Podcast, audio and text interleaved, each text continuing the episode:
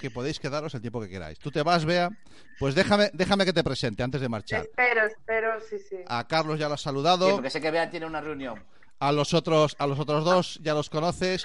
Y hoy está, hoy está con nosotros David López. Muy buenas, David. Hola, buenas tardes. Bueno, pues te presento primero a Bea, que es la que se, se, va a marchar ahora mismo, que es nuestra abogada de cabecera, que para los que acabáis de llegar nos estaba comentando que nos deja porque tiene unas oposiciones ahí inminentes y entonces que lo va a dar todo y oye, pues le vamos a dejar un ratito pues que estudie, sin ningún problema. Van a ser un lapsus de unos meses, va a aprobar esas oposiciones y ya tenemos un plan que Sí, llega hasta, hasta, hasta la presidencia de la Junta. Sí, hemos, el plan está dirigido ya. ya está. Yo Tenemos tengo las notas aquí. futura, Tengo las notas. futura dire- presidenta de la Junta. Bien, sigo, Así que sigo con las es un presentaciones. punto- Un punto, y aparte. Sigo con las presentaciones. Eh, David, tú que eres hoy nuestro invitado de cabecera y Pobre. Pobre. te voy a presentar a dos educadores, dos profes que nos acompañan en cada programa, que son Ángeles Terrón. Ángeles, te presento a David. Ángeles. Ángeles, no te oímos. Vamos a, tienes, estás mutado el, el micro. Sí. Está mutado el micro. A ver si somos ¿Tienes capaces. el micro con la rayita? Ángel? Sí, tiene la la, rayita. tiene la, la, la La diéresis. esta. La diéresis rayita. La diéresis. No, nada. La diéresis, Bueno, por antes- favor. ahora, Pero antes- qué barbaridad. Ya está, ya está. Muy bien. Eh, eh, eh, eh, pareja y residentes en la Rúa le acompaña Abelino. Muy buenas tardes, Abelino. Hola, buenas tardes. Y después está eh, este que se ha tenido el, el- el- el honor y el gusto de ponerse nuestro polo, que lo tiene muy merecido, que es Carlos Lagarón. Muy buenas tardes, Carlos.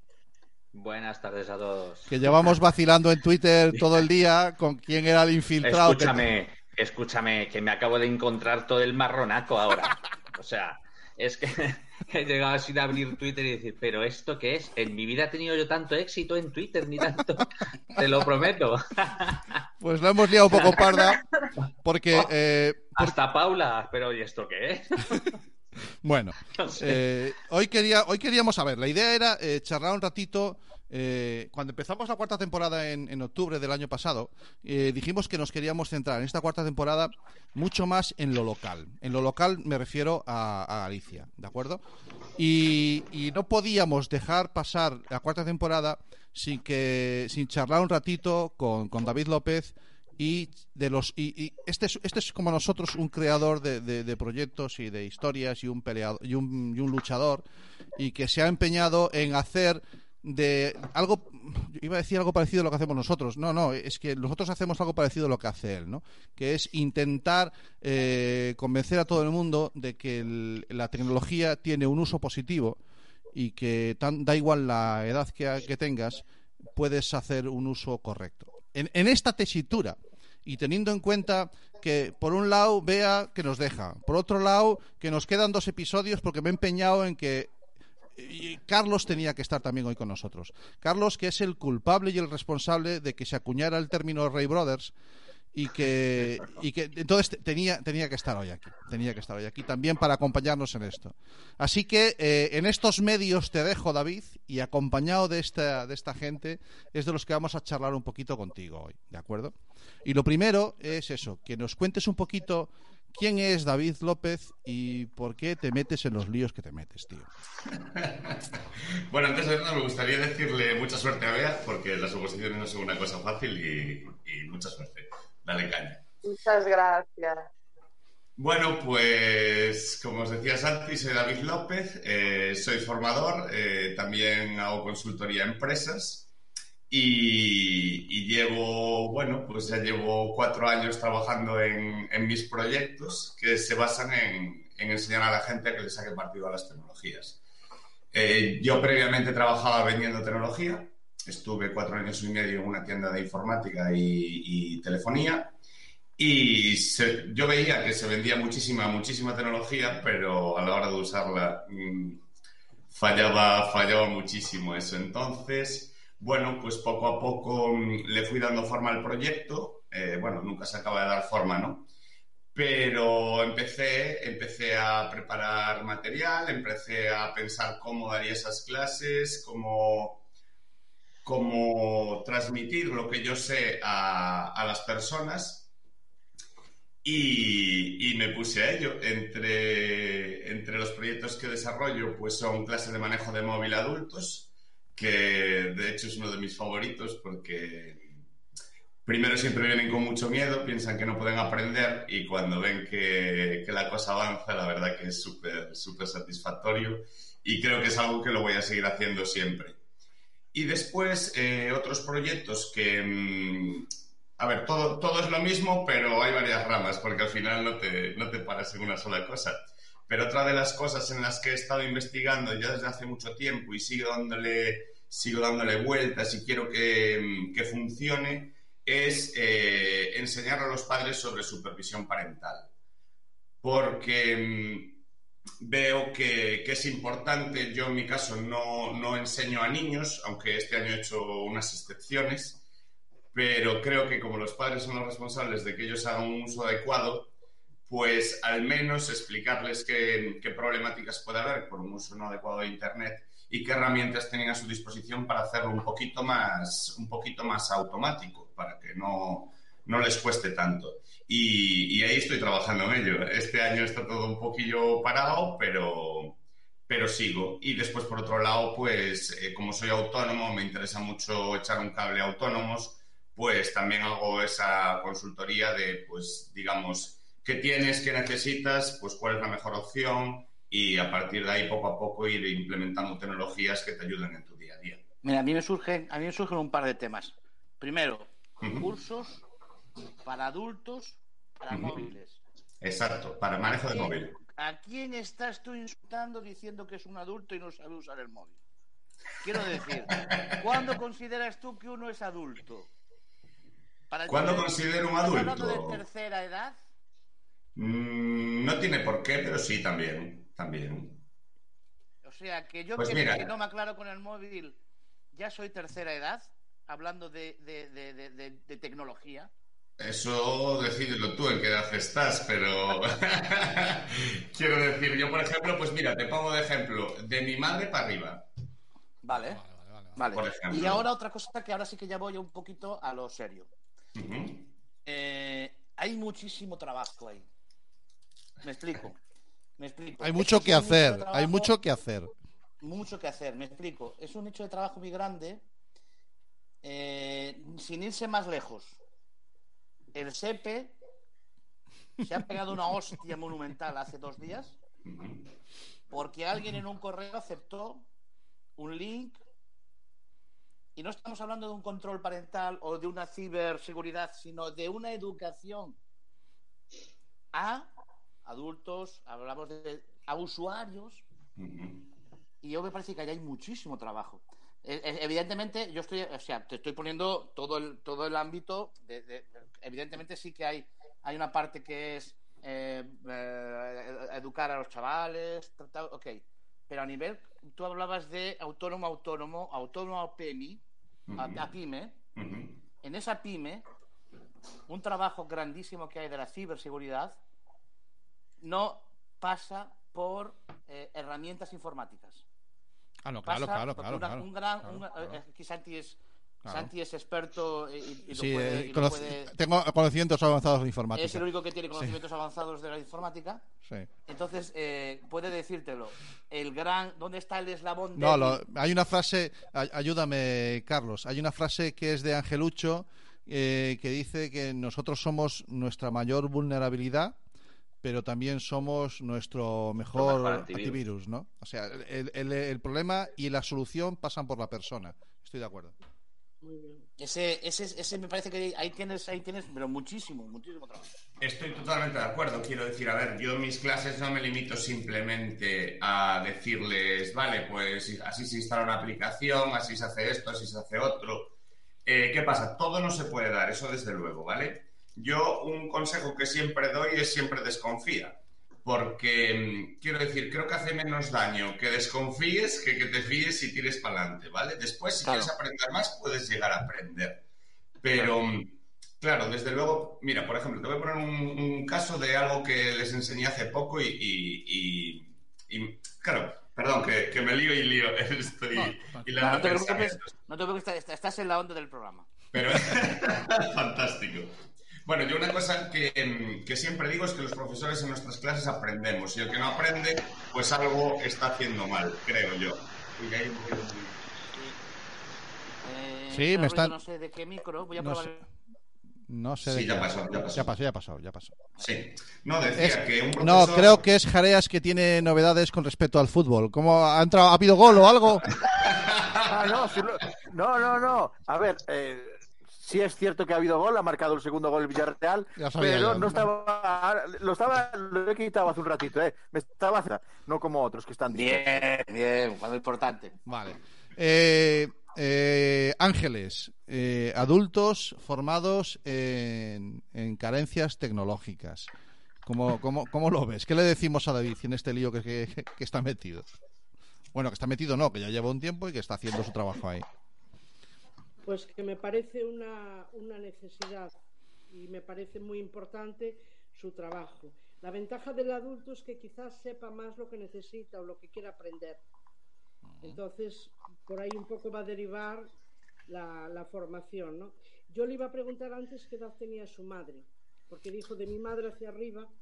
Pues mira, mi madre se jubiló este año, tiene 65 años. Vale, Vale. Vale. Pues para darle- bueno, bien, bien, bien, bien. Vale, bien, bien.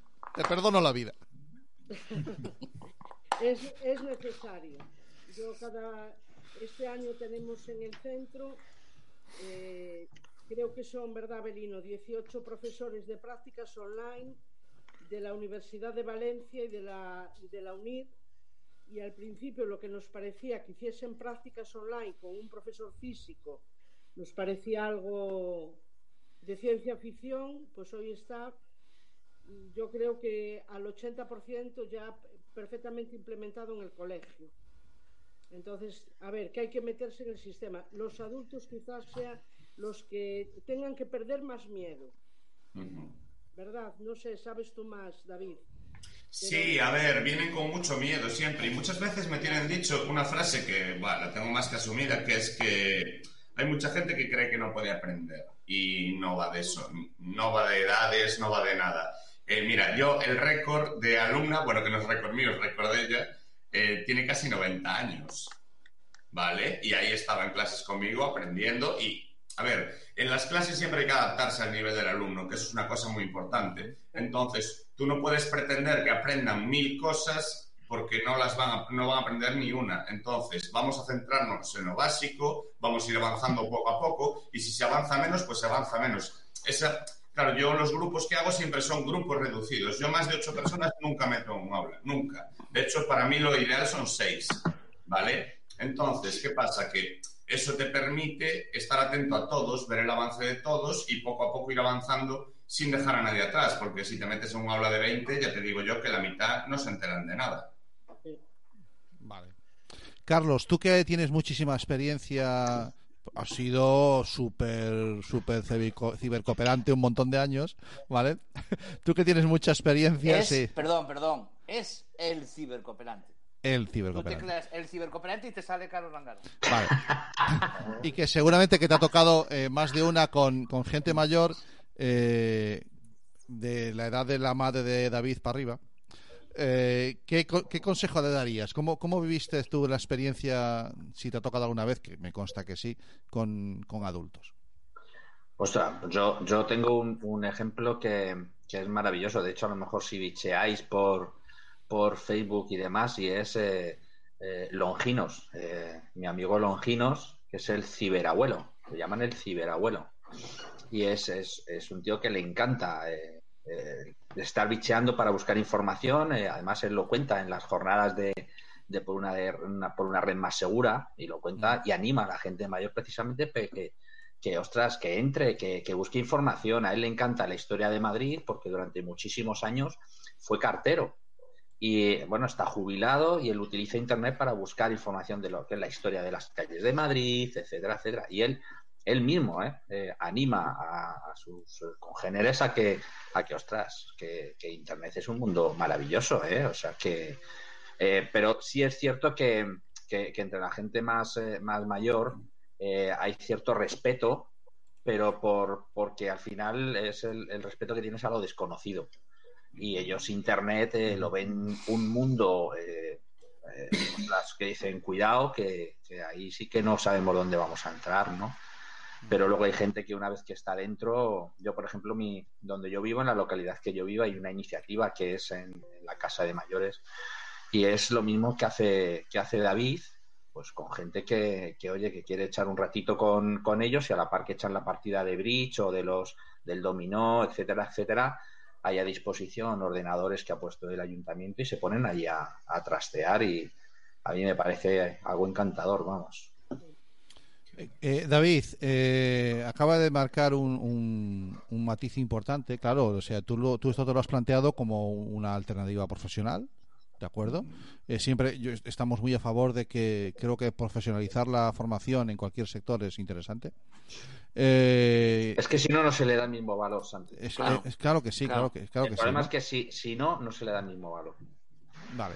Entonces, eh, ¿es fácil sacar este tipo de, de- de promociones? O sea, eh, ¿dónde encuentras más apoyo? ¿En el sector público, en el sector privado? Eh, nada, yo trabajo prácticamente todo en privado. Prácticamente todo. Eh, fácil no es fácil. eh, es largo, eh, es muy, digamos. Claro, a mí la mayor parte de mis clientes, de mis alumnos, me vienen por recomendaciones de otros anteriores. Qué suerte, la Claro. suerte que tengo, que están contentos. Entonces, si están contentos, te recomiendan. Y eso va increciendo. Pero no es rápido, desde luego no es rápido. Em, es una tarea que tengo pendiente el tema de mover redes, porque yo, la verdad, mucho tiempo no tengo en el día a día y le escapo un poco a las redes sociales, pero es algo que ya estoy empezando a generar contenido. Bueno, todo es... A ver, hay muchas cosas que hacer, desde luego. Eh, no es perfecto, no es perfecto. Desde luego esta, esta mm, situación que estamos viviendo ahora, pues a mí como a todos, pues nos ha echado un poco más para atrás. Pero bueno, volveremos a, enganchar, volveremos... Yo en un principio me centré en mogollón en, en asociaciones de vecinos, porque me interesaba, eh, me interesaba que hubiera, eh, digamos, gente que ya trabajara junta que a mí me evitara esa labor de gestión, porque para mí es súper tediosa. A mí me encanta dar clase, pero lo que es estar llamando a la gente, que si tal, que si vienes al curso, que si no vienes, que si... A mí eso me, me mata mucho y, cada vez lo hago menos. Pero mm, tiré mucho por esa parte. Em, porque, a ver, realmente la gente, si, si estás en una asociación de vecinos y funciona bien, eso es que hay gente ahí muy implicada que quiere hacer cosas. Y a mí me encanta ese tipo de gente. Eso es así. Y les voy a poner todas las facilidades que pueda darles, sin duda alguna. Pero bueno, es lento, es lento. Yo hay una aquí en Pontevedra que ya llevo dos años con ellos, pero me costó un año empezar, ¿sabes? O sea, desde el primer contacto hasta que alguien les habló de mí, pero no fui yo, que yo ya había ido a hablar con ellos. O sea que Vale, fíjate vale, cosas. Eso es que tenías el trabajo hecho y con el tiempo y con, eh, y con un palito, como dice un amigo mío de Andalucía, de, de CAI, con tiempo y un palito, pues vas sacando. Eh, Abelino, mm, eh, David dice que él confía y se apoya y sobre todo en la, en la función, en, la- en- en los proyectos privados, pero la, la- igual que en el ejemplo que nos ponía Carlos, la administración pública tiene que estar ahí, ¿no? Hombre, no, no cabe la menor duda de que sí. Yo creo que eh, lo que dice Carlos es la realidad de lo que está sucediendo. Eh, perdón, Carlos, eh, David. David, es lo que lo que está sucediendo, lo que lo que palpa, lo que se palpa día a día, es decir, la necesidad por parte de la gente mayor que su madre. Yo, estoy, estoy, estoy ahí, estoy ahí. Sea que, eh, de, esa, de esa necesidad y de perder el miedo.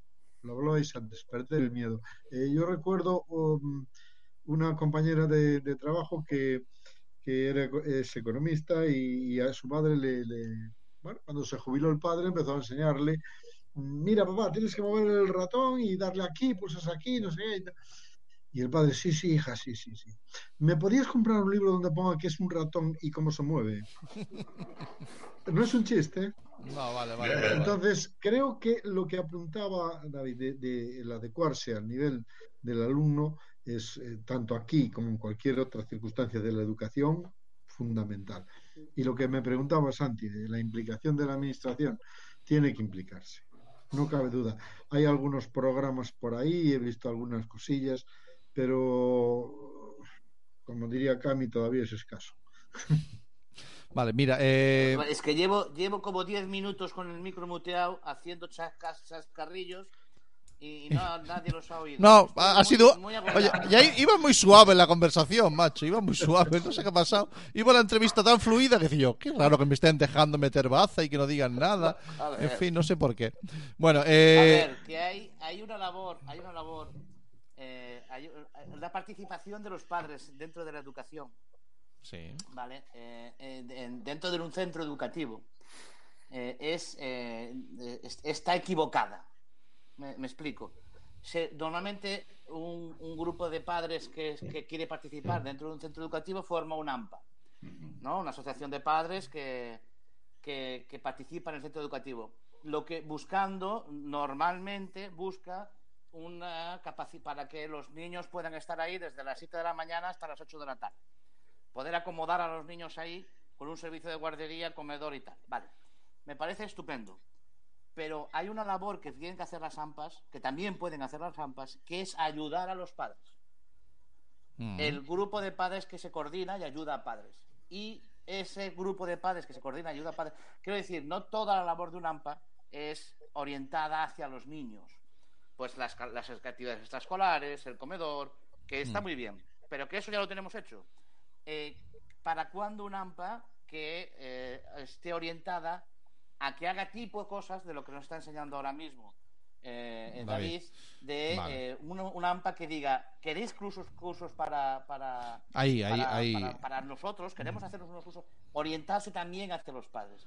Porque los padres tenemos que organizarnos cuando eh, estamos en un limbo en el que el sistema educativo ya no nos toca, en el que el sistema de la, de, de la, eh, la actividad para mayores todavía no nos toca.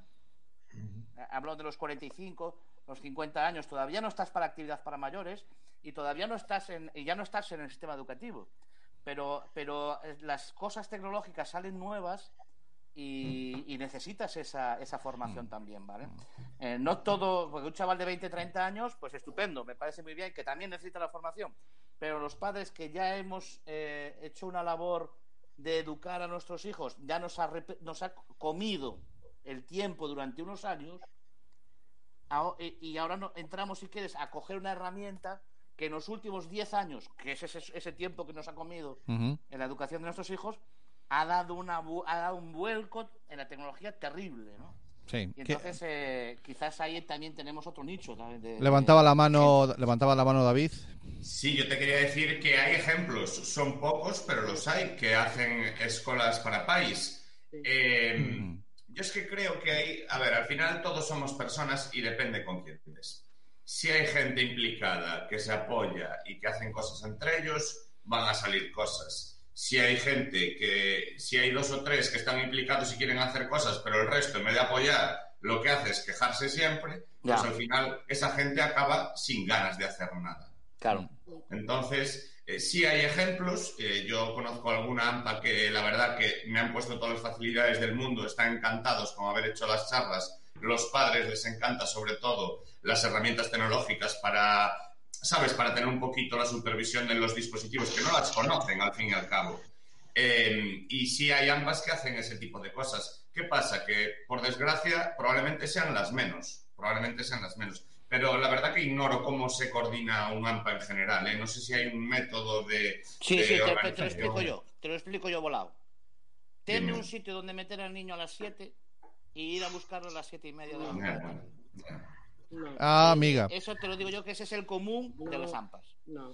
Adelante, No, Ángeles, dices- adelante. Dale no es réplica, no, dale, no te gustaría que fuese. dale No. réplica. No, no, ha cambiado mucho. Afortunadamente esto ha Me alegro mucho. bien, hombre. Eh, me sorprende que Abelino no se acordara de que la Xunta de Galicia ofrece todos los años unas subvenciones para las AMPAs y para la formación. Que hay que justificarlas. Evidentemente es un Mm. trabajo burocrático que si alguien, como muy bien decía David, no se quiere implicar y no quiere llevar a cabo, pues la desmotivación es generalizada. Hoy el AMPA ya no es un, un foro de pagar la excursión de los niños y a ver dónde vamos y qué va a haber de menú en el colegio. De verdad que es mucho más dinámico. Yo la experiencia que tengo, por lo menos desde el centro, y Santi fue una de las personas que nos acompañó y pudo ver, es eh, completamente diferente. Ahora, eso sí, también tenemos que pensar que se necesita un cambio de comportamiento eh, y de actitud de las familias. No es que no, es que no nos ofrecen desde el colegio, pero también las familias a veces se tienen que implicar. Y el, y el colegio también, o los centros, eh, también está receptivos a las necesidades en cuanto a horarios. Si tú, por ejemplo, pones una, una formación a las 5 de la tarde, es un mínimo de padres que puede acudir. Nosotros las ponemos a las 8 de la tarde. Si tú estás receptivo a, a- a los padres a darle un una formación un sábado por la tarde, pues vas a tener más padres, pero claro, tienes que tener una disposición de personas que vengan. Al final es lo que dice David, es el- la, la- la implicación y el interés. Pero hoy las AMPAs, yo creo que en general son mucho más dinámicas que todo eso. Yo, vamos, lo veo, yo lo veo así. Eh, pero, pero Ángeles, di- eh, disculpa, eh, cuando te refieres a las AMPAs, ¿a qué baremo de edad de alumnado te refieres? ¿A primaria, a secundaria, a primaria y secundaria? Eh, quizá los padres más receptivos sean los de los más pequeños, los niños de infantil y primaria. Y luego ahí hay un grupito también en la adolescencia que también. Es que yo, yo, Sí, sí, dime, David. Es que yo te digo que eh, eh, David, eh, que está además eh, en contacto con, con- con familias también y demás, eh, bueno, y, y Atlantis en general, no es lo mismo un AMPA en primaria, que, que no solo te organizas, eh, además te apuntas con una ilusión y, y trabajas y, eso sí, 90% madres, ¿vale? Sí, joder. 90% madres que una vez que pasan a secundaria. En el momento que pasan a secundaria, yo te digo lo que conozco, que son unos cuantos centros en mi comunidad, eh, que es Madrid, eh, el AMPA desaparece. El AMPA sí se constituye, pero los AMPAs se disuelven, desaparecen, no llevan iniciativas, tal. Es, es muy poco, es como que el niño ya pasa a otra etapa y ya no tengo la obligación o la ilusión o no sé cómo Fíjate, llamarlo, Carlos, eh, cuando llega la secundaria, Carlos, cuando llega la secundaria, yo tengo la experiencia de haber formado un AMPA donde no existía en secundaria con- y, y con el siguiente mensaje: por fin un AMPA que pueda hacer cosas para los padres. ¿Vale? Este era el mensaje. El mensaje es: ya no vamos a hacer cosas para los chavales, porque los chavales ya no quieren saber nada de las actividades de esta escuela. Pero me parece estupendo. Ya no hay comedor, porque en este instituto no hay comedor. Coño, por fin vamos a tener tiempo para nosotros. ¿Vale? Eh, se disolvió, creo que está para disolverse este año o el año pasado, duró dos años. El año eh, que el fuego inicial que prendes, pero no, no, no, no, no. El, el- el- parece que el, eh, cuando llega a secundaria, es muy tu complicado, hijo ¿eh? ya está educado. Es muy complicado mantenerla ahí, es cierto. En secundaria tu hijo ya está educado. Nosotros tenemos Todos los males que tengas por la edad. Tenemos la escuela de familias hace 18 años, 18 cursos. ¿Cuál es el esfuerzo? El esfuerzo significa que la gente que está implicada en esa escuela de familias esté motivada. Y te advierto que a un presupuesto muy bajo, ¿eh? Mm. y luego siempre estar receptivos a los padres que recibes cada año y qué necesidades tienen. Que claro, Vale. si le planteas a los padres pues determinados temas, les Claro, favor- pero es que en primaria, en primaria parece que nuestros hijos necesitamos la ayuda de todo el mundo para poder educar a nuestros hijos. ¿Eh? Porque en primaria es como tienes al niño pequeño y toda la ayuda bienvenida sea. Pero que los padres somos muy tontos y que llegamos a secundaria y que pensamos que ya está el trabajo hecho. Mm. Y que pensamos que ya se acabó. Si ya Vale. el nivel de tutorías, y eso Sí. vosotros dos estáis ahí, Sí, sí, es verdad. el nivel de tutorías de sexto de, de primaria a primero de la ESO es brutal. Desaparecen las tutorías. De- Sí. eh, o sea, ya no, ya no digo cuando- en los AMPA, sino dentro del, del sistema educativo. Desaparecen, las Sí. tutorías desaparecen. El padre, el- que- los padres nos echamos un poco a un lado. O sea, adelante, Avelino. Mm, Digo que comparto lo que, lo que decís porque, porque lo, lo veo así también. Mm, Pero en parte, en parte viene por, por el dicho, es decir, el niño nace, necesita mucha, mucha ayuda por parte del padre y la madre los primeros años de vida, que se cae, que no sé qué, luego empiezan los estudios. Y ya cuando llega a secundaria ya parece que todo está hecho y realmente ahí empiezan los problemas serios. Ahí igual es donde sí se necesitaría más ayuda. Claro. Porque, porque la ayuda en primaria, eh, bueno, pues eh, como le digo yo muchas veces a los chavales es algo mecánico. ¿eh? La primaria lo considero como algo mecánico, algo de aprendizaje mecánico, pero en la secundaria es comprender ese aprendizaje mecánico. ¿no? Y entonces ahí es donde quizás los padres fallamos más. Lo damos por hecho o lo dejamos en manos de los profesores porque ya no somos capaces de echarles una mano. Que eso también ocurre. Yo no sé, Y- incluso ya, yo creo que hasta por comodidad. También, también puede ser. Eh, a lo mejor había que instaurar o, o dejar en, en algún sitio que la administración liderara y que las escuelas de padres, quiero decir, o sea, mm, eh, lo voy a intentar explicar. O sea, estamos Sí, está claro. Hasta ahora lo he cagado. Sí, voy a, voy a- voy intentar, voy a intentar explicarlo. Eh, a lo mejor puede, puede ser una posibilidad que se formalice las escuelas de padres, que no, no sean solamente iniciativas puntuales que surjan o bien por un AMPA o bien por un colegio, sino que desde la administración se tenga en cuenta no le voy a llamar educación de adultos, le sigo llamando educación de padres o escuelas de padres de forma eh, reglada, ¿de acuerdo? O sea, que existan unos centros oficiales a los que formadores como David. Formadores como David. Te contesto como dijo la Ayuso. sí, Que no nos veis a venir aquí a.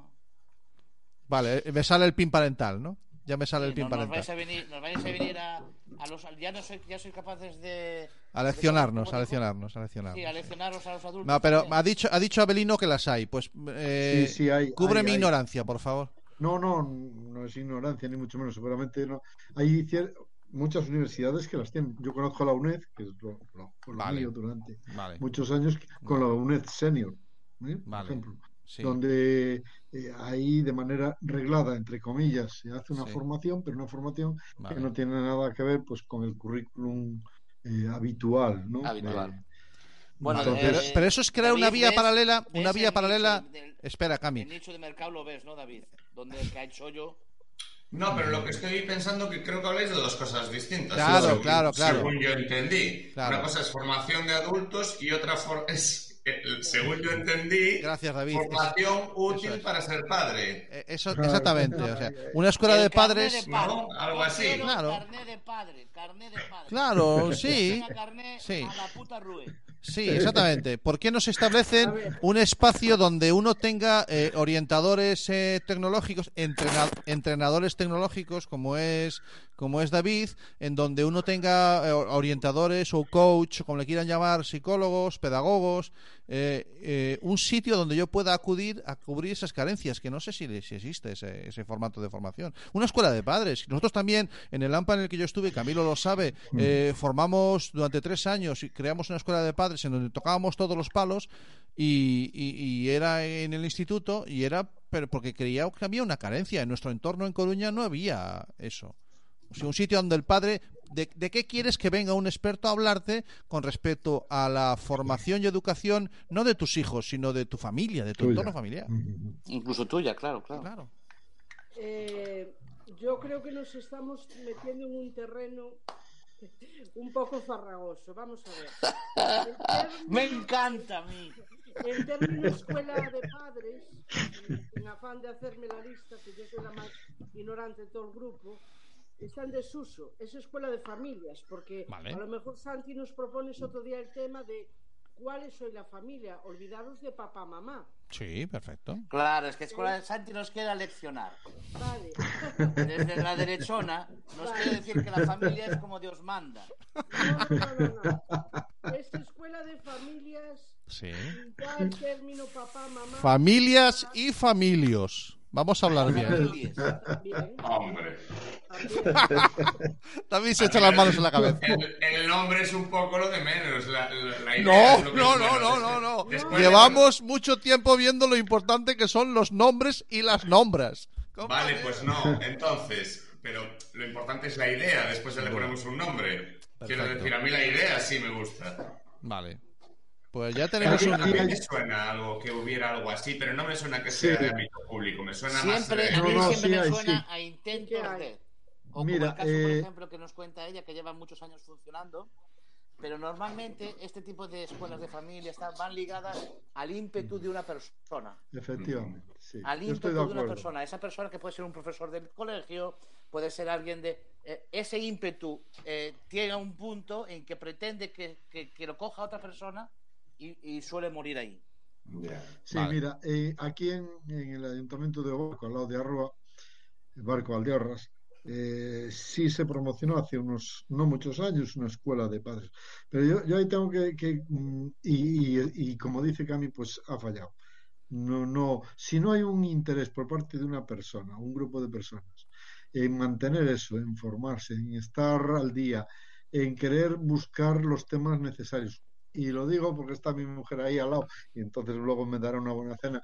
Pero lo que ella ha hecho durante lo que ha hecho durante 18 años es digno de, de encomio, es decir, es imposible. Ah, que tenemos a la culpable aquí. Ahora, hoy, hoy ya va, es- creo que es la segunda miembro del grupo que se pone colorada. No, Pero fíjate, muchas veces, muchas veces tenemos a, nuestra mano, tenemos en- cerca y fácil eh, poder dar, porque tenemos dos ejemplos hoy clarísimos, como es el de Carlos, que, que, joder, eh, los kilómetros que se hace este hombre para ir a los institutos, para ir a donde, donde le pidan, eh, eh, de una manera totalmente altruista, sí. y ir a, a- a- a charlar sobre, en el caso de Carlos, pues sobre, sobre seguridad, sobre todo, ¿no? Y, y Mm. acoso y y, y, y- Y y hay David. muchísima gente que Y- tiene que tiene que, que pone a su disposición su tiempo, sí. Ah. pero que muchas veces los institutos no llega a los colegios no llega esa esa información o esa esa, esa disponibilidad. Me Porque- parece, porque me parece sí muy, hay, ¿eh? me parece muy importante el matiz que de, de la parte de lo que hace David, que es eh, que aparte que la, la compartimos plenamente, porque nosotros cuando empezamos en Atlantis creíamos que tenían los chavales un problema y a los seis meses nos dimos cuenta que el problema es lo que lo, tienen los adultos, ¿no? Y entonces es ahí donde, donde creo que efectivamente eh, hay que hay que echarse echarse los caminos a, a hacer la, la labor, ¿no? Y es y es seguir, por retomar un poquito, seguir aleccionando me vale, pues venga, leccionando sobre la sobre la, los usos útiles y positivos que tiene la tecnología que, mm, que me imagino que tú David habrás tenido muchas experiencias que la gente viene con mucho miedo pero con, con, con la sensación de que lleva un arma del demonio en la mano, ¿no? Sí, vienen, vienen como de miedo. Por cierto, quería hacer una puntualización a lo que dijo Cami. Eh, yo te digo una cosa, a mí me llega un AMPA con padres motivados que me dicen, das el taller, hay 20 personas, te digo que es lo hago gratis.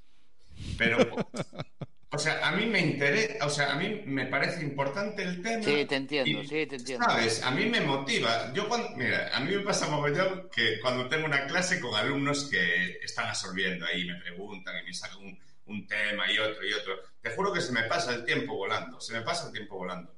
Entonces, si la gente se junta, a ver, al final es todo un poco el, el ámbito colaborativo. Si hay va- varias personas que tienen el mismo interés, pues que se junten para ese mismo interés. No hace falta que te vayas de cañas con nadie. Pero pues, si, el interés es irse de cañas, sí, desde luego. Pero eh, es, hablar las cosas y ver, vale, ¿qué necesitamos? Pues venga, vamos a juntarnos y a partir de ahí somos unos cuantos, pues tenemos acceso a mucho más que si somos uno solo. O sea, en ese, en ese aspecto a mí no me cabe duda y yo, mi, mi trabajo, aparte de lo que yo hago, eh, intento siempre rodearme de, de, pues eso, de tener un ecosistema de gente que piensa un poco así. Eh, perdón, me decía Santi eh, el tema de que vienen con miedo. Sí, sobre todo eh, tienen miedo a, a romperlo. Es una cosa Ah, súper vale, curiosa. A romper el dispositivo. Y yo siempre les digo, mira, dale para adelante. No lo, hombre, si lo tiras al suelo no, pero eh, que no pasa nada, que no, no se rompe tan fácil. Eh, y si lo rompes, el próximo día lo vemos, no pasa nada. Que es que, claro, tú piensas, yo viví esto desde el auge de los móviles ya desde un inicio. Cuando de aquella que había Android 4, me acuerdo que yo ya trasteaba en esas cacharradas, vamos por el 12 ya, creo. ¿no? Ya le perdí la cuenta, no. Claro, el 11 creo que estamos ahora mismo. Vale, em, claro, eso evolucionó muy, muy rápido en muy pocos años, digamos, ¿no? Entonces, claro, ahora te encuentras a gente que a lo mejor tiene dos, tres móviles. Creo que decían, de media en España teníamos dos móviles por persona. Hay, hay 54 millones de dispositivos funcionando en este país. Cuatro Vale. millones son de jareas. No, no, no, no. no. Jareas, jareas. tengo- Minuto y resultado. ¿Cómo va? ¿Cómo va el ¿Cuántos tema? Yo estoy atendiendo que deje el fútbol. Minuto y resultado. No, no me digas ahora. Ya acabó. No, no, no. Ya acabó. Yo móviles tengo tres solo, eh. A mí no me digáis. Ah, solo tres, vale, vale, vale. Solo tres. Ja- Jarea rompe la media. Activos. Activos. Claro, Sí, sí, activos, Que- activos. activos. Rompe la media.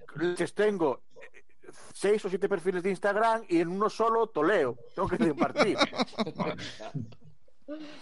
Sería la muerte eso para mí, siete perfiles de Instagram. Bueno, pero el, eh, lo que os decía es, eh, la gente ha comprado mucha tecnología porque, bueno, pues ha venido encima. Esto ha venido súper rápido eh, y para todo el mundo. Pero, sin embargo, por ejemplo, nadie les ha explicado la importancia de lo que es una contraseña, que no deben dársela a nadie, que no debe ser 1, 2, 3, 4, 5, 6. Lo que hablábamos antes de que los usuarios no tienen una base mínima. Pues eso la gente no se lo ha explicado. Yo mogollón de veces me acordaba, eh, una de las, de las cosas que me decían, joder, hay que enseñar esto, es que te venía gente y te decía, mira, quiero cambiar el móvil que se me ha roto el otro, pero no quiero perder mis contactos. Claro. Ese era lo primero, siempre. sí.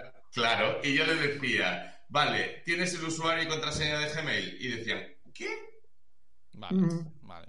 ¿Ves a dónde voy? O sea, Sí, sí, eh, sí, sí. las compañías telefónicas venden móviles, no te enseñan a usarlos. Eso es así. Ah, esa es buena, esa es buena, ¿eh? Esa me Eso es gusta. así, yo lo he visto. Yo me acuerdo que en la tienda donde yo estaba teníamos un grupo que la verdad que a los tres nos gustaba la tecnología, estábamos siempre investigando y entonces digamos que la tienda donde, donde estábamos nosotros pues dábamos un poquito más, ¿no? Porque si éramos técnicos, ¿qué pasa? Que no te puedes echar media hora con un cliente, ¿no? Lo puedes hacer por el, por el que no tienes tiempo para eso.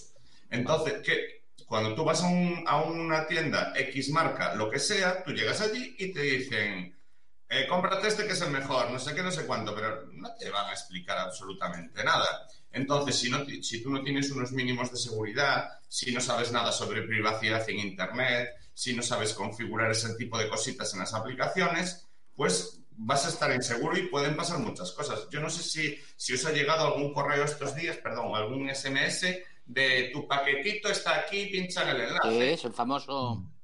Se está extendiendo como la, como la pólvora Sí, esa, sí. esa movida. Yo, por ejemplo, ya he detectado una de las personas que es, entonces ya me he puesto en contacto con ella porque es una amiga y, y- y vamos a ver cómo solucionamos eso. Pero eso es Ah. porque, porque instalan aplicaciones para adelante, no miran nada, no, miran, no saben lo que es un permiso. Cuando te instalas un juego que te pide acceso a tus llamadas y le dan que Pero sí. bueno, que oíste, que oíste que yo tengo un hijo de, de 13 años que ya tuvo él la, la- la capacidad de decirme, yo ya me imaginé que un iPhone no me había tocado, ¿vale? Y Bueno. entonces ya vi que eso a buen sitio no iba Vale, y ya, ya fantástico. corté. Pues fantástico, fantástico que piensa así ya. Ese, eh, eh, no, no, van a- no te regalan nada. Si te han regalado No. un iPhone, que sepas que no. Que sepas que no. Y ese es el, ese sentido común que nos recordaba eh, eh, este que nos comentaste antes, eh, Santi. Eh, Sí, el sentido Angelucho. común que es el primer, el primer, el primer firewall, ¿no? El Sí, sí, primer- sí. Angelucho tiene esa Angelucho. frase que sí, que nos. Eh, bueno, Carlos, hay que seguir trabajando, ¿no? Hay que seguir trabajando y mucho. Y además, eh, porque Da- David lo ha dicho, es decir, eh, eh, cuando te vienen a comprar un dispositivo y sé de lo que hablo, porque además me dedico a ello. eh, Tú aún sigues, aún sigues vendiendo. Si yo, si yo hoy quería que ver, estuvieran, eh, quería que estuvieran estos aquí. vendiendo cosas sin La gente se extraña, la gente se extraña cuando le dices, oye, tal, sobre todo si van con niños. O sea, soy muy pesado y muy cansino con ese tema, pero, pero hay, hay gente que te la agradece y dice, ah, pero no me digas que, no, pues sí, es que esto no es un teléfono solamente. Y tienes que darte cuenta de que es esto. No, ellos te preguntan, ¿Y cuántos gigas tiene? ¿Y cuántas fotos me entran? ¿Y cuántos Claro. vídeos puedo tal? Y, y- Claro. y- y me entran tantas redes sociales y tiene... Esa, esa es la preocupación. La preocupación no es lo que me pueda venir por el uso de ese Ferrari que me están dando en la mano. Ese- esa no es la preocupación. Es que la gente hay que dejarle claro que con menos tecnología que esta, aterrizó el Sputnik, ¿eh? ¿Cómo? No, el Spooning no aterrizó, pero bueno, está bien, sí te entiendo. Les pon- El Spooning no aterrizó, pero bueno, te hemos entendido todos. Sí, la perra laica con esa tecnología se paseó por la luna. Sí, Con, sí, con sí. menos que esto. Vale, efectivamente. pero eso, es así. Es Mira, así. Al yo- final, Adelante. nuestra preocupación es que tenga toda la capacidad posible, pero no pensamos en, en el resto. No pensamos en la seguridad o lo que me pueda. Eso no me preocupa. A mí me Si me preocupa. pues, permitís, quería hacerle lanzarle una pregunta tanto a Carlos como a David, que están en este mundo. ¿Cómo veis a cinco años eh, la formación de las personas adultas? que para aquella igual ya algunos ya estamos fuera de combate. Ya sois más Eh, mayores que su madre, sí. Eso es. Eh, ¿Cómo veis la formación de las personas adultas a cinco años con el nivel de, de avance de la tecnología de hoy? Que suponiendo que Mm. dentro de cinco años es- esa progresión va a ser mucho mayor. Es decir, nos pillará el toro, nos quedaremos atrás, seremos capaces de remontar. No sé, ¿cómo lo veis vosotros como, como expertos? Es una preguntita ahí. Dale, David. Eh, bueno, yo espero que estarles enseñando yo. ¿Qué quieres que te diga? O sea, no, a ver. eh, los que primero van a aprender son los que más interés tengan. Yo no creo que vaya por adultos o no por adultos. O sea, quien quiera aprender acaba buscando a quien se le puede enseñar y al final acaba aprendiendo. Eh, lo bueno que tiene la tecnología que avanza muy rápido y desde luego lo que sí tengo bastante claro o creo es que va a haber más facilidades todavía. Más facilidades porque, mira, está avanzando mucho el tema de la realidad virtual. Eh, quiero decir, cosas que hacen que tu entendimiento, herramientas que hacen, perdón, herramientas que hacen que, que tú aprendas sea más fácil. Eso sí va a mejorar, seguro. Y esa mejora va a ser tanto para adultos como para jóvenes. O sea, eso, eso va a ser así. Eh, después, hombre, ya te digo, yo espero que la gente empiece a, pues, a darle importancia a estas cosas, porque suele ocurrir que la importancia se la dan cuando ya es tarde. Eso nos ocurre siempre. Hoy que me pasó no sé qué, claro, pero es que fulano, eh, tú no, antes de eso no miraste si tenías una copia de seguridad automática, un ejemplo que te pongo, ¿vale? En una empresa. Es que perdí toda la información, ¿vale? Y las copias de seguridad que, ah, pues, ¿sabes? Sí, Eh, sí. Al final hay mucho contenido. Yo, por ejemplo, una, una plataforma que me gusta mucho en ciertos aspectos, en otros no me gusta, es YouTube. ¿Por qué? Porque hay una base de conocimiento ahí, desorganizada desde luego, ¿vale? Pero hay una base de conocimiento ahí increíble. O sea, tú quieres aprender. Yo, de hecho, a mis alumnos, a los mayores, les enseño a usar YouTube, porque al final, eh, si quieren encontrar algo, lo van, lo van a encontrar. O sea, tienen que practicar y buscar los canales que le gusten y que lo explique bien y tal y cual. Sí lleva un tiempo. Pero hay gente explicando de todo. Es una pasada, compartiendo conocimiento. Entonces, eh, es una herramienta que tienes a mano 24 horas, 365 días al año. Eh, aprende a usarlo, no es tan difícil. Y a partir de ahí puedes aprender mil cosas más, mil cosas más. Sí, pero además es que eh, el problema es, eh, dices tú YouTube, eh, el problema de hoy es que hoy una persona que le ha dado por ser eh, youtuber eh, te está hablando por la mañana de cacerolas, por la tarde está siendo abogado y por la noche hace de minero o hace de experto financiero o de broker. Es decir, que, ostras, también tenemos que aprender a filtrar el contenido y lo que vemos. ¿eh? Sí, sí, sí. Desde luego. Porque ya os digo luego. que, que ahora en, en Internet es que, em, o sea, a mí me sorprende una, una barbaridad.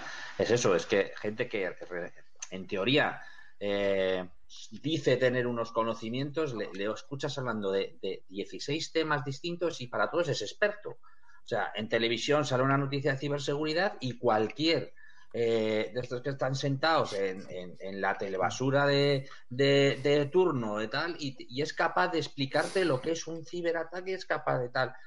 Y es todo lo contrario, o sea, para todos Sí. son hackers, para todos... en- Entonces, ostras, es que hay que filtrar. Yo, eh, a la pregunta de Abelino, eh, soy muy pesimista, Abelino. Yo soy muy pesimista. Y soy muy pesimista porque a día de hoy eh, lo veo con los padres. Los padres no nos estamos implicando en nada en la formación de, de nuestros hijos. Es decir, una vez en primaria, vale. En secundaria los soltamos. De hecho, eh, eh, tus hijos ya empiezan a ser ventrílocos y ya te están diciendo, ya no me acompañes al instituto, déjame aquí que ya voy solo o sola. Sí. ¿vale? Y a partir de ahí ya los padres desaparecemos. Desaparecemos. Nos Yo tengo una orden de alejamiento de tutorías. 100 metros del instituto. Una orden de alejamiento. ¿Cómo? A 100 Pues claro, metros y del yo. instituto no me puedo acercar con el coche. Efectivamente. Bueno, pero eso, eso, es, eso natural, ¿eh? Eso es natural. horas, Eso Yo al primero que se le escuché fue a, a Carles Caldevila, que, que en paz descanse, que me parecía un, un crack, porque era, era la realidad. Mm. Y, y es que es verdad, cuando te llega a ti lo vives. Pero yo digo, yo, a ver, so- soy pesimista porque yo no veo a los padres implicados en enseñarle, primero en aprender lo que es un dispositivo, cómo se utiliza, qué es una red social, eh, cómo puedes eh, manejar una red social. Ahora hablan mucho de TikTok, de la demonización de TikTok, de Chita, de Pascual, pero sí, los padres oyen esa noticia, TikTok es malo, TikTok, pero, pero no profundizan en saber realmente qué es TikTok y por qué es malo o bueno. Es decir, Claro. que, que en TikTok también hay contenido que es positivo, ¿eh? independientemente de lo que haga la red social. No. Sí. De aquí a cinco años, Abelino, pues mira, yo a mí me encantaría encontrarme eh, gente adulto, eh, entusiastas, me encuentro más entusiastas dentro de la franja de edad que decía David, adultos, que eh, lo que somos padres que no llegamos a ser adultos. Ese limbo. Yo Sí, tengo, yo no te voy- yo me voy a meter en esta pregunta porque esa pregunta se la hicieron hace 3, 4 años en el lugar donde yo, donde yo trabajo. Yo trabajo en un centro de convenciones, un centro de conferencias, y se hacían la pregunta a 5 o 10 años cómo estará la educación. Y esto era el año 2000, eh, 2017 y 2018. Eh, la conclusión que sacaron, se juntaron eh, expertos, como dice aquí Carlos, que yo no sé. Estamos hablando del el único el único eh, congreso este de la Movistar que, no, que hubo fuera de Barcelona, el que hubo que fue aquí en Coruña. Bueno, es Pues igual, sigue. yo sé que llegaron sigue, a la sigue. conclusión, Sigue, llegaron sigue. a la conclusión de que eh, de que no podían llegar a ninguna conclusión. Quiero decir que no se puede hacer, no se puede hacer una previsión a la velocidad que va la tecnología. Y esto todo sin saber que venía el COVID, Ahí, ahí. ¿vale? O sea, daros cuenta que si tú haces una previsión y tú te mo- pones la mano en el fuego porque dices que dentro de tres años eh, la tecnología será suficiente para que los colegios tengan una conexión, bla, bla, bla, bla, bla, a lo mejor te quemas, pero fácil, por solamente un hecho de como una pandemia, por ejemplo. Claro. O sea, eh, no, no sé, yo creo que no, no podemos hacer una previsión a cinco años porque me parece mucho. Una previsión a un año ya me parece mucho mojarse. Pero a la velocidad que va esto, es que hace cinco años no había TikTok. Vale, entonces ahora me dejas, me dejas que, que, eh, que todo este pesimismo creciente lo reconduzca hacia mi, mi, mi punto de vista y solución. Y, y voy a citar, lo- lo- sé que la tengo aburrida de citarla, pero voy a citar a María Zavala. No es la, tec- no es la tecla, son las personas. Entonces, me da igual que sea TikTok, me da igual que sea la aplicación, me da igual que sea WhatsApp. Lo que tengo que hacer es eh, formar a, preparar a la gente, preparar a la gente Claro. en, en la línea del sentido crítico para distinguir la información de la infoxicación, para distinguir entre opinión, como hablabais de los youtubers, distinguir entre opinólogos y, y verdadera gente que tenga inf- información relevante. Pero eso me da igual si es en YouTube, si es en ¿Habéis, Pertub vis- habéis o visto, te, interrumpo, te inter- ¿habéis visto Ya, el, ya, el vídeo de TikTok de este actor Tom Cruise? Mm, Que es TikTok. falso. El de Ah. Tom Que no es. Tom Cruise. No, Eh, claro. No, no eh, me ha lo he visto en televisión. ¿Y, Vale, y, Que y estás qué cara, se te, apuntando como qué cara se noticia. te ha quedado? claro. Pues la verdad es que es, es clavado, sí, sí, sí. No, no, Pero claro. había más personajes, ¿eh? Claro, claro, claro, claro. Si es que. que era inteligencia artificial. Sí, claro. Ah, Sí, bueno, sí, sí. Cuidado, ¿eh? Claro, nosotros en, en- en nuestro trabajo vamos a comprar una, una inteligencia de esas para solo ir uno a los juicios que hacemos por videoconferencia.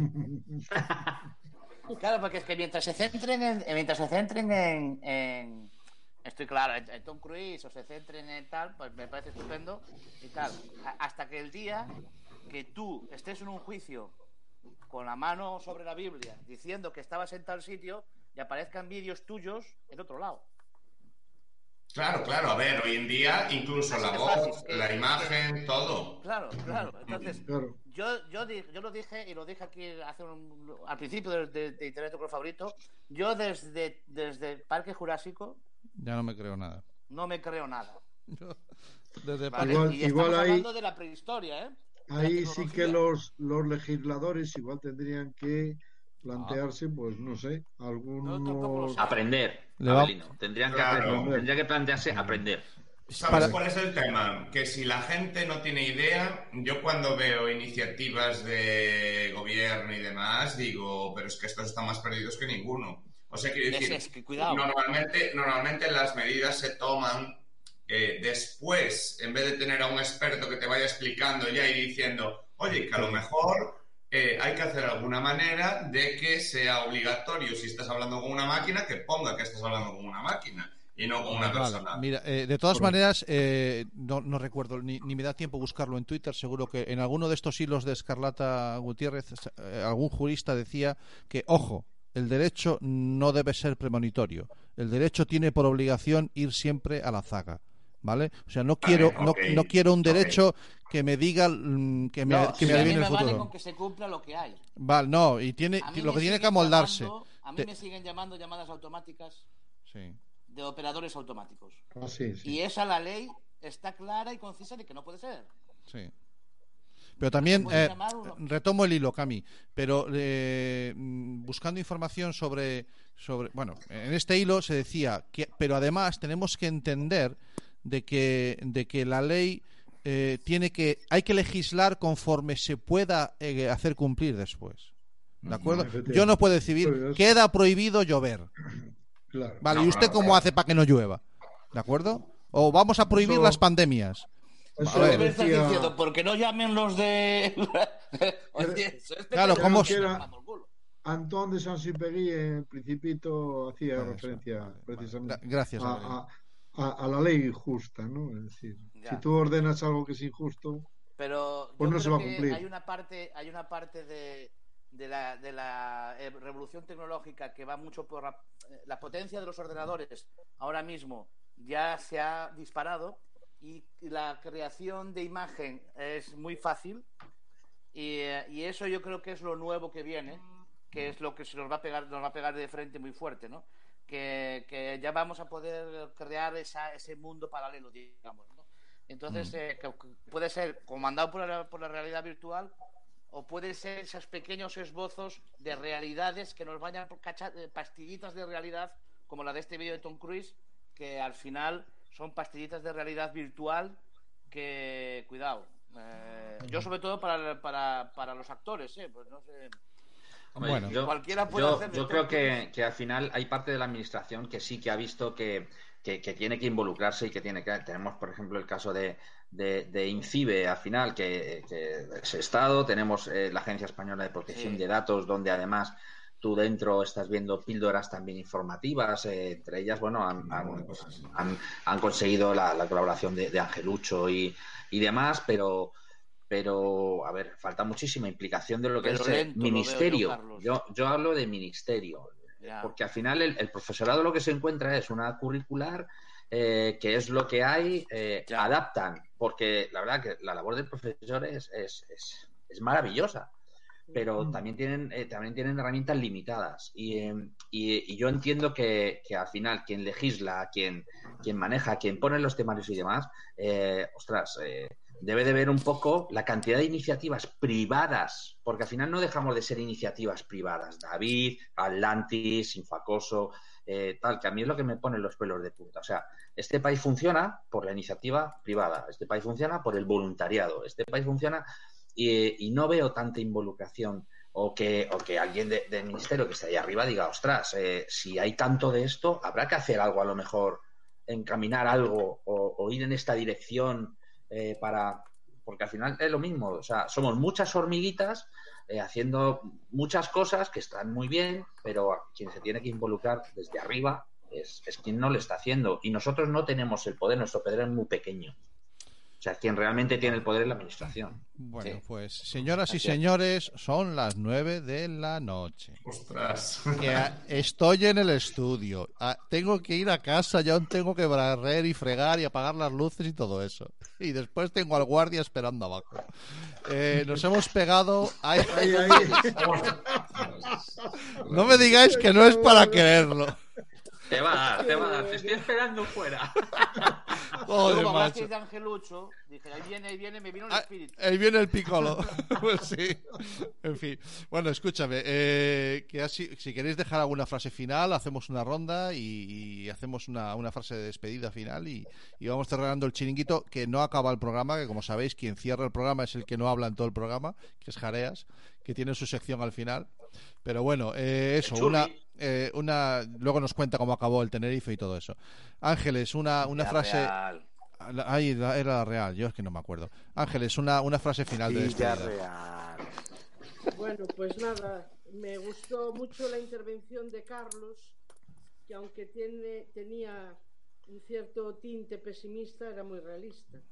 Bueno, Y de- pero siempre dejemos ese margen para la esperanza, ese margen para que vamos a hacer todo lo que podamos porque las cosas funcionen mejor y que al final pues siempre han existido falsificaciones porque en las grandes marcas pues también tuvieron que luchar contra la falsificación o están luchando contra ella ¿no?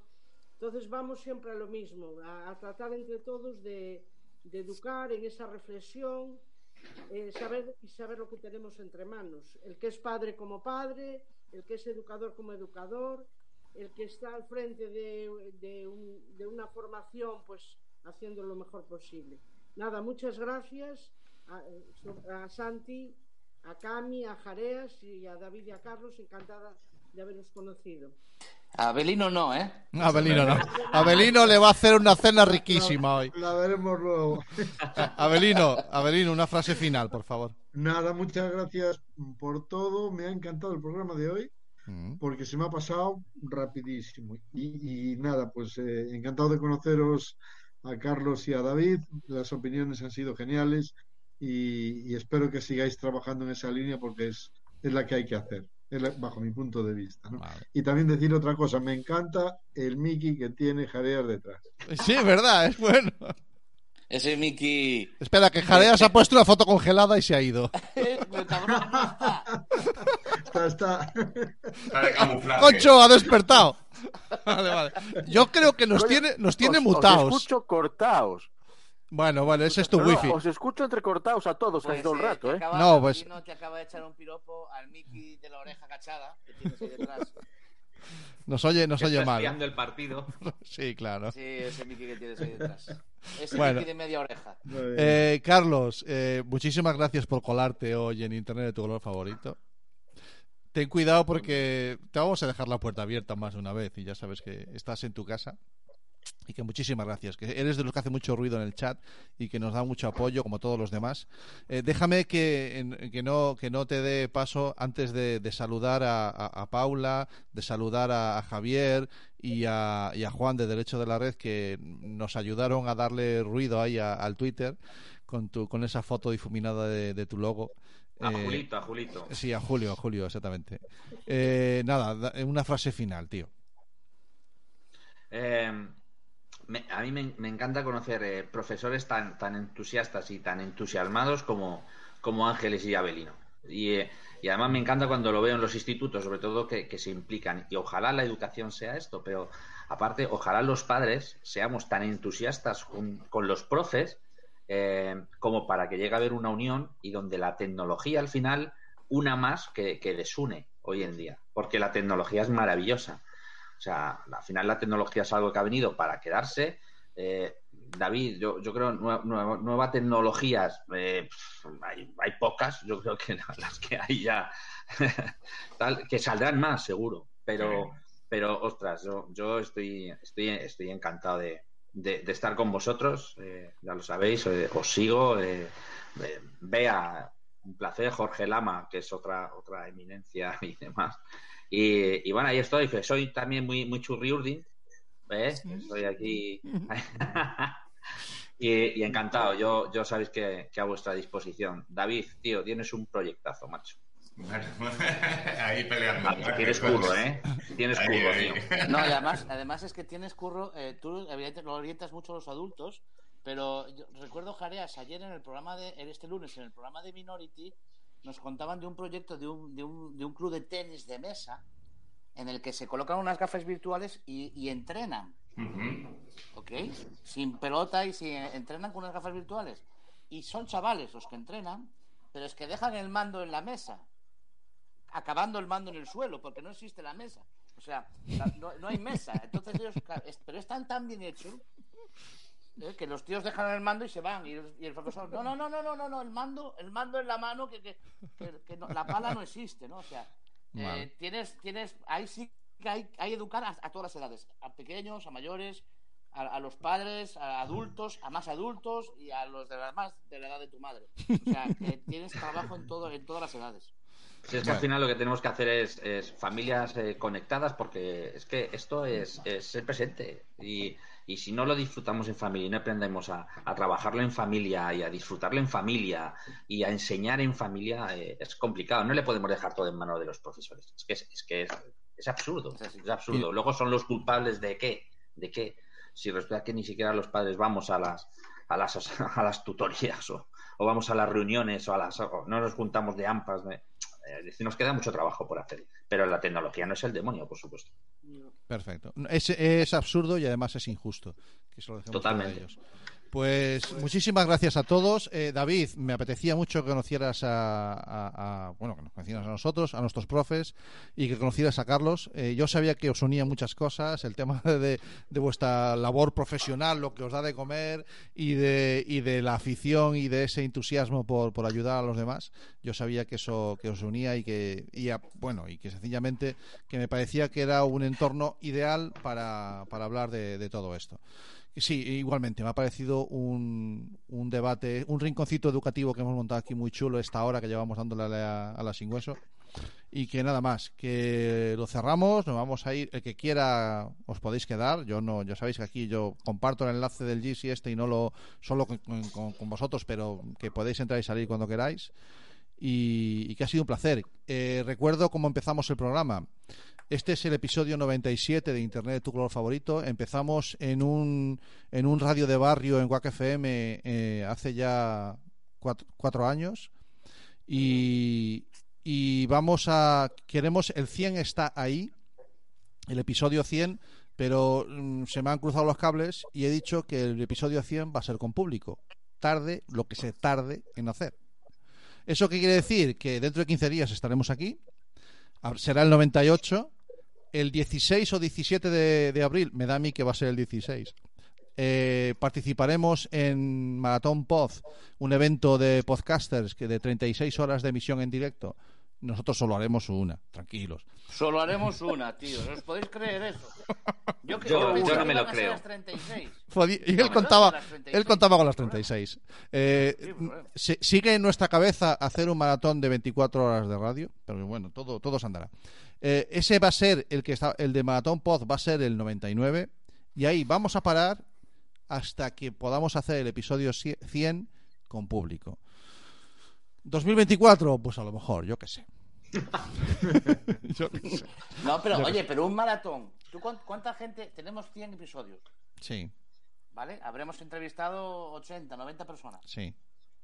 Si nos vamos convocando en horas marcadas, horas, horas, hacemos. El episodio 24 100, horas no el episodio 100 de 24 horas. Mm, Yo, ahí lo tienes. mm, O de interesante. 100 horas. No, no, este nos quiere matar. Este nos quiere matar. Este nos quiere matar. Venga, que Facebook es gratis. Venga. Venga, O, el, o sea, el episodio 100 días. vale, Venga, fantástico. 50 minutos en el maratón ese y ya está, venga. Por ideas que no falte. Bueno, que le seguimos, le seguimos dando la cachola, como decimos aquí en No, este pequeño rincón. eh, a, a- a los invitados se lo digo, ¿eh? Eh, eh, Yo tengo en mente hacer un maratón. Sí, sí, creo que sí, que, que está, está ahí. tengo en mente hacer un maratón en la que Minority Sports tendrá una parte, en la que Atlantis, Atlantis es el todo, y, y los programas de deportivo nuestro y el programa de, de educativo, como es Internet con favorito, eh, un fin de semana de radio, un fin de semana de podcast, un fin de semana de emisión, Sí, que puedes a lo largo del sábado y el domingo juntar 30 horas. Sí, eso está ahí, no, no- está ahí. no- no digo un límite, no digo 24. Lo ¿por estamos diciendo ¿por qué no públicamente, pero está 16? ahí, ¿Y ¿Por sí. qué no 32? Sí, sí, sí, sí, lo- está ahí, ir ¿eh? convocando a la gente. Carlos, a las 2 de la mañana. Sin problema. las dos de la mañana. Eh, sin problema. Sin 24 problema. horas despierto. 24 horas despierto. Así los ojos. Ya está. Me quito hasta las gafas, como un señor. Esto, esto, eh, esto es, eh, como, como ha hecho David, es darle para adelante. Es darle para adelante. Que. Venga, pues lo dicho, eh, no desvariamos más, que sabe Dios en qué lío me metís. Me metís. Eh, hacemos una paradita aquí, eh, hacemos un paréntesis y Como damos no paso. músicas, que te no olvides, músicas, que te tío. lo he dicho 20 veces. Que no hay que músicas en el Gypsy, pesado. Que no pongo que más pues música. que Escúchame, que hoy está sonando bien. Déjalo, no lo toques. Hoy está sonando bien. Hasta he apagado la tablet que maneja la mesa. Músicas